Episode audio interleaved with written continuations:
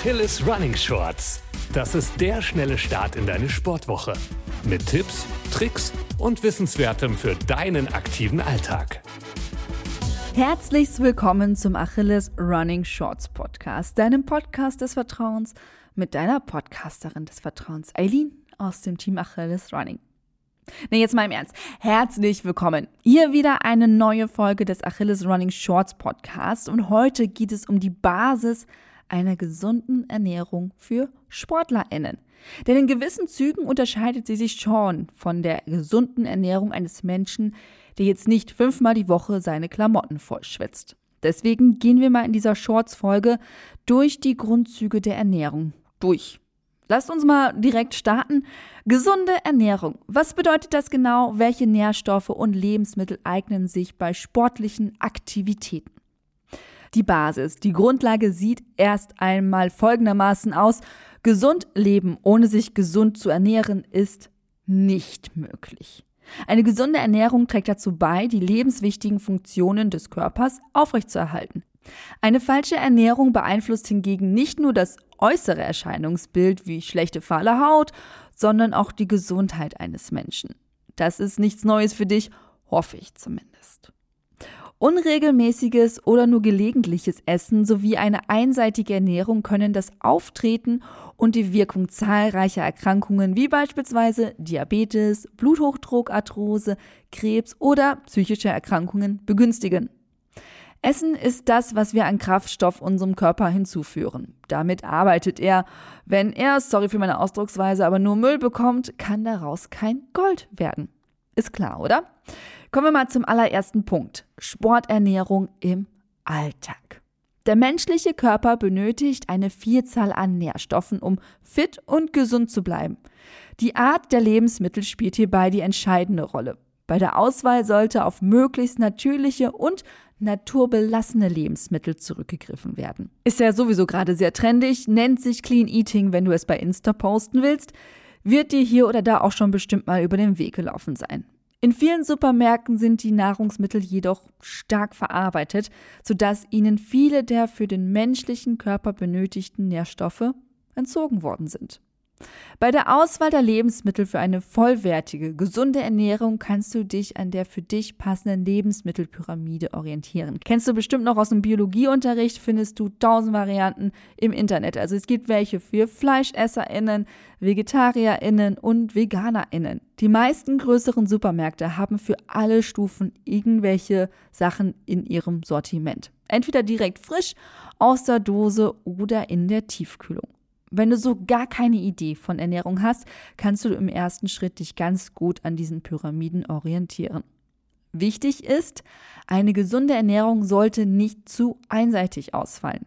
Bring viel Variation auf deinen Teller. Praktisch bedeutet dies ein Wechsel zwischen verschiedenen Obst- und Gemüsesorten, das Verzehren unterschiedlicher Brotarten sowie der gelegentliche Wechsel von Wasser auf Tee. Manchmal können es auch schon so kleine Sachen sein. Nimm Matcha-Tee statt Kaffee, statt Blumenkohl mal den Brokkoli, wechsle bei deinem Porridge mal von Haferflocken auf Dinkelflocken. Dein Körper mag die Abwechslung. Bei Gemüse und Obst empfiehlt es sich, die saisonalen Produkte zu essen. Hier habe ich noch ein paar generelle Regeln für dich. Bevorzuge pflanzliche Lebensmittel. Bevorzuge kaum oder nur gering verarbeitete Lebensmittel. Schau, dass die Liste der Zutaten bei den Sachen, die du kaufst, relativ kurz ist. Genussvolle Kost. Bio-Lebensmittel sind weniger belastet, regionale sowie saisonale Erzeugnisse und Zutaten, umweltträglich verpackte Produkte, ne? There's no Planet B, ist dir bestimmt auch schon mal über den Weg gelaufen. Einhaltung von Fairtrade-Standards. Wer sich an diese Regeln halten möchte, sollte seine Ernährung schrittweise umstellen. Da das Vollwerternährungskonzept einen hohen Rohkostanteil und damit verbunden einen hohen Anteil an Ballaststoffen vorsieht, kann dies den Körper vor enorme Herausforderungen stellen, wenn er das noch nicht kennt. Mögliche Auswirkungen können sein Verdauungsprobleme, starke Blähungen oder Probleme mit dem Stuhlgang. Gib deinem Körper Zeit, sich daran zu gewöhnen, besonders wenn du vermehrt Hülsenfrüchte isst. Versuche deinen Körper bei Verdauungsbeschwerden zu unterstützen mit guten Kräutertees oder Bewegung, Spaziergänge, Nordic Walking oder etwas Yoga können deinem Verdauungstrakt schon enorm helfen. Kommen wir mal zu den Energielieferanten bei unseren Nährstoffen. Abschnitt Gewinnung und Bereitstellung von Energie. Was du täglich isst, soll vor allem deinem Körper mit Energie versorgen. Dein Körper benötigt Energie für das Aufrechterhalten lebenswichtiger Funktionen. Herzschlag und Atmung, Wachstum, Bewegung, Wärmeregulierung. Eigentlich für alles wird Energie benötigt. Der Energiehaushalt eines Menschen ist abhängig von Körpergröße, Geschlecht, Alter sowie vom Ausmaß der körperlichen Anstrengung. Deswegen gibt es hier auch kein One-Fits-All-Rezept.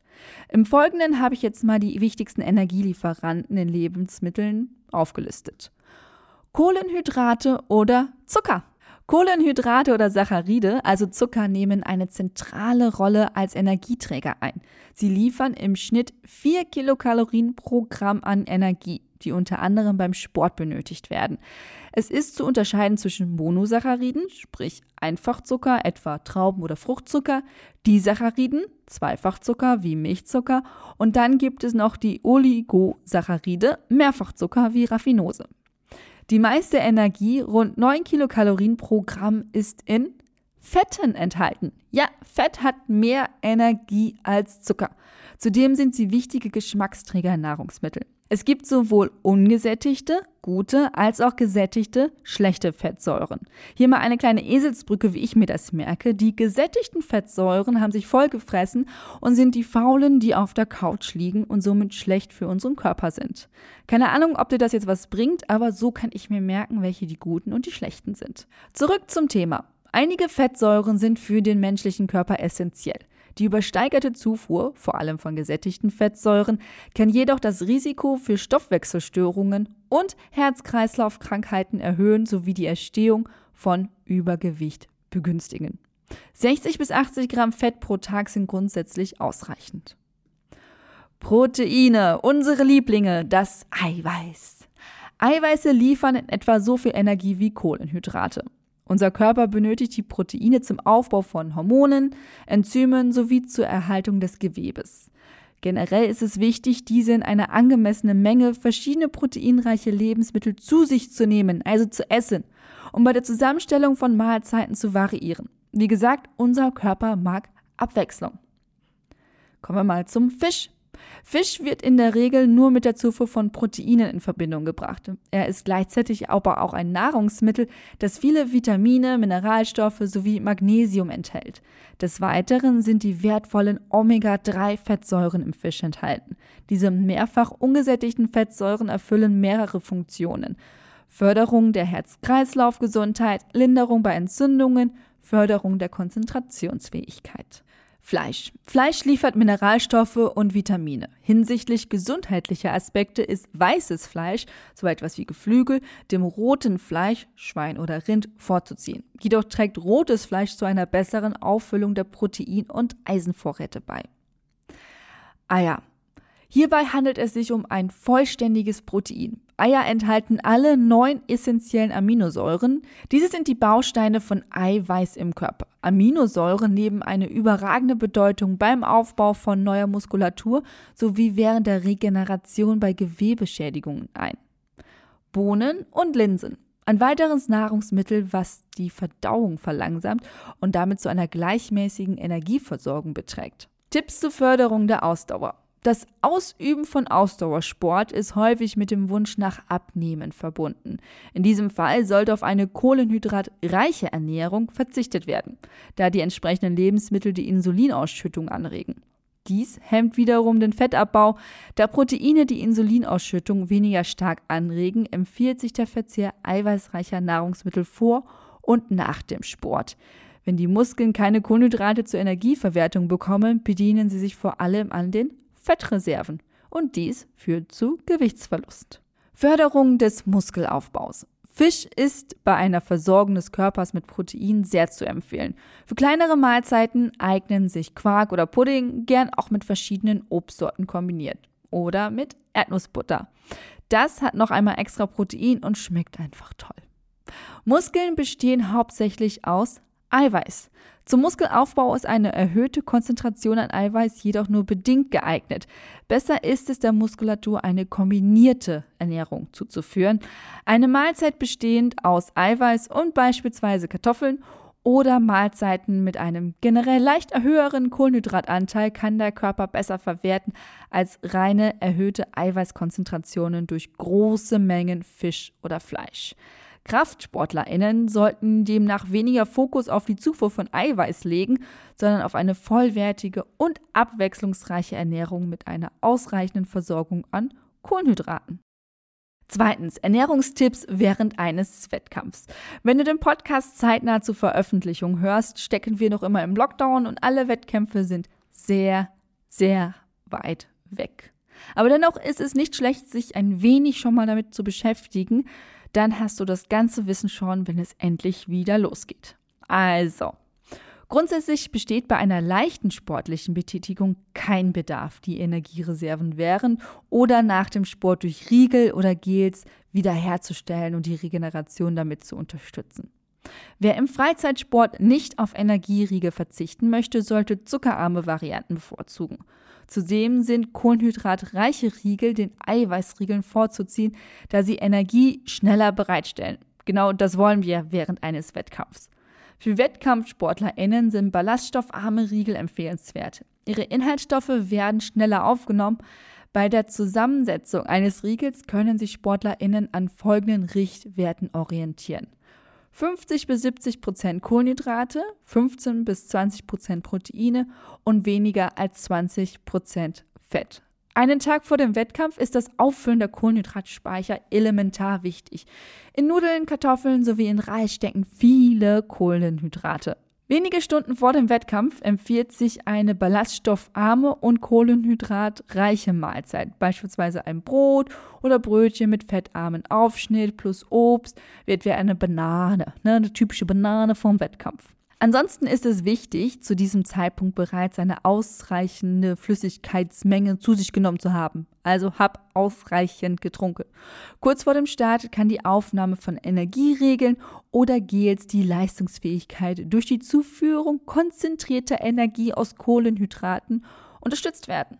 Im Falle einer andauernden körperlichen Beanspruchung empfiehlt sich die Aufnahme weiterer Ergänzungsmittel. Riegel, Gels, Pulver kennst du, hast du bestimmt schon mal gehört auf dem Marathon, dass da so Sachen, viele Sachen gereicht werden. Auf diese Weise wird der Energiehaushalt hochgehalten und du fällst in kein Loch mitten im Wettkampf. Die Mittel wirken schnell, zudem sind sie leicht zu verdauen.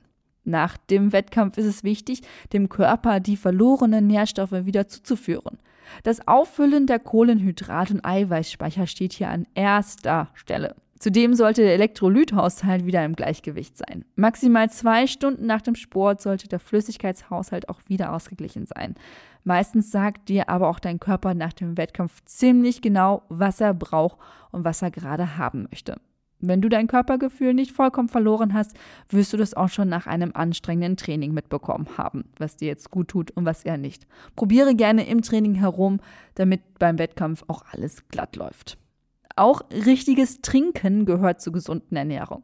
Der menschliche Körper besteht zu rund 70 Prozent aus Wasser. Es ist das Elixier des Lebens und das wichtigste Element auf der Erde.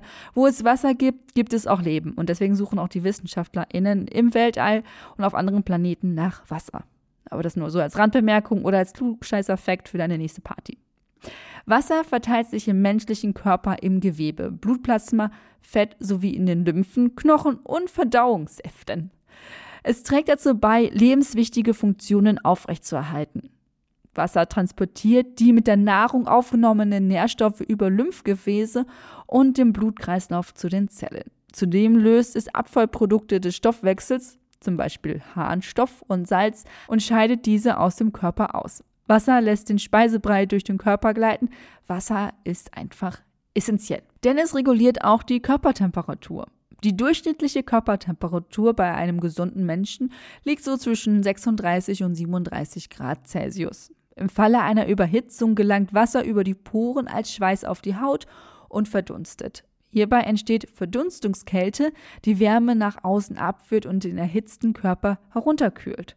Genau das passiert, wenn du Sport machst. Deine Körpertemperatur steigt, dein Körper denkt, huch, stopp, was passiert denn hier? Ich will wieder cool werden und los geht das Schwitzen. Noch eine Aufgabe vom Wasser im Körper, Säuberung des Blutes. Durch die Aufnahme von Wasser wird die Tätigkeit der Nieren angeregt.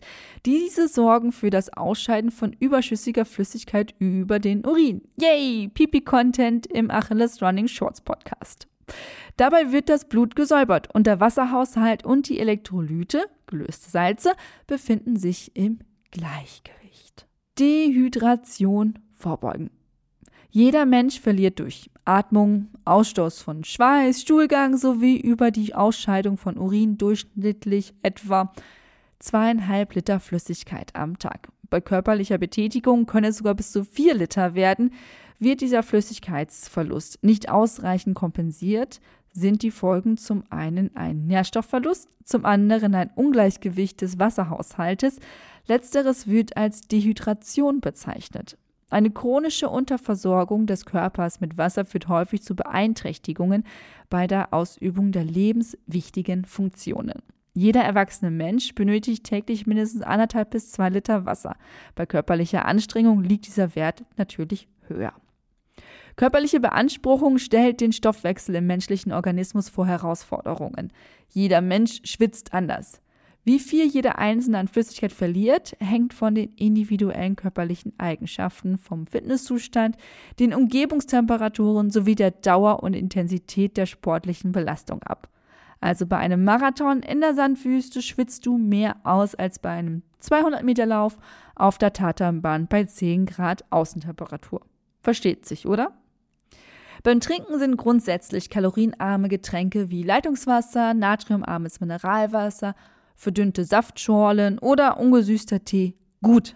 Wer sich sportlich intensiv betätigt, kann zusätzlich auf isotonische Sportgetränke sowie auf Elektrolytgetränke zurückgreifen. Diese führen dem Körper neben Flüssigkeit auch die benötigten Elektrolyte zu. Wir haben auch schon einen Shorts-Podcast mit Trinktipps herausgebracht. Wenn du da mehr wissen willst, hör da doch mal rein. Ausreichende Vitaminzufuhr. Da der menschliche Organismus nur in Ausnahmefällen Vitamine selbst bildet, müssen diese über die Ernährung aufgenommen werden. Vitamine sind sowohl in pflanzlichen als auch in tierischen Nahrungsmitteln enthalten. Unterschieden wird zwischen wasserlöslichen und fettlöslichen Vitaminen. Wenn du dich möglichst unterschiedlich ernährst, solltest du bereits viele Vitamine über dein Essen aufnehmen. Natürlich gibt es auch Nahrungsergänzungsmittel. Hier handelt es sich um Lebensmittel, deren Sinn und Zweck darin besteht, die allgemeine Ernährung zu ergänzen. Betonung liegt auf ergänzen. Es handelt sich bei diesen Mitteln um ein Konzentrat von Nährstoffen mit spezifischen Wirkungen. Nahrungsergänzungsmittel können in dosierter Form, insbesondere in Form von Tabletten und Kapseln, sowie die Einnahme von Pillen in den Körper gelangen. Zudem sind sie auch in Pulverform oder als Flüssigkeit erhältlich. Lass dich da am besten von einem Ernährungscoach beraten. Drittens, Fazit. Eine allgemeingültige Empfehlung sowie unumstößliche Ernährungsstrategien gibt es nicht. Es ist jedoch bewiesen, dass sich eine ausgewogene und gesunde Ernährung auszahlt. Eine gesunde Ernährung wird meistens mit Verzicht gleichgesetzt. Das muss aber nicht der Fall sein. Durch das Ausprobieren verschiedener Rezepte lassen sich genussvolle Mahlzeiten kochen, die auch noch die Gesundheit fordern. Schau mal nach Sugar-Free, zuckerfrei. Da gibt es so viele Sachen. Lass dich einfach inspirieren. Das war unser kleiner, schneller Einblick in die Grundlagen einer gesunden Ernährung. Wenn dich das Thema mehr interessiert, dann hör am besten mal in die Achilles Running Podcasts mit Ernährungsberaterin Hannah Willemsen rein. Wir haben schon welche zu den Grundlagen der Sporternährung gemacht und zu den Makronährstoffen, also Kohlenhydrate, Proteine und Fette. Da bekommst du noch alles einmal detailliert und verständlich erklärt. Ich fasse noch einmal zusammen. Ernähre dich ausgewogen. Das heißt, möglichst abwechslungsreich. Am besten einmal quer durch die Obst- und Gemüseabteilung deines Supermarktes. Achte am besten auf regionale und saisonale Produkte. Das i-Tüpfelchen hier sind Bioprodukte. Kohlenhydrate gibt es in unterschiedlicher Form. Vermeide reinen Zucker, außer vielleicht bei Wettkämpfen. Das teste aber am besten vorher auch einmal aus.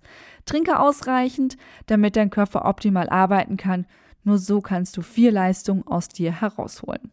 So, das war eine schnelle Einführung in die Sporternährung. Ich weiß, das war jetzt eigentlich sehr oberflächlich und zur Ernährung gibt es noch so viel mehr zu erzählen.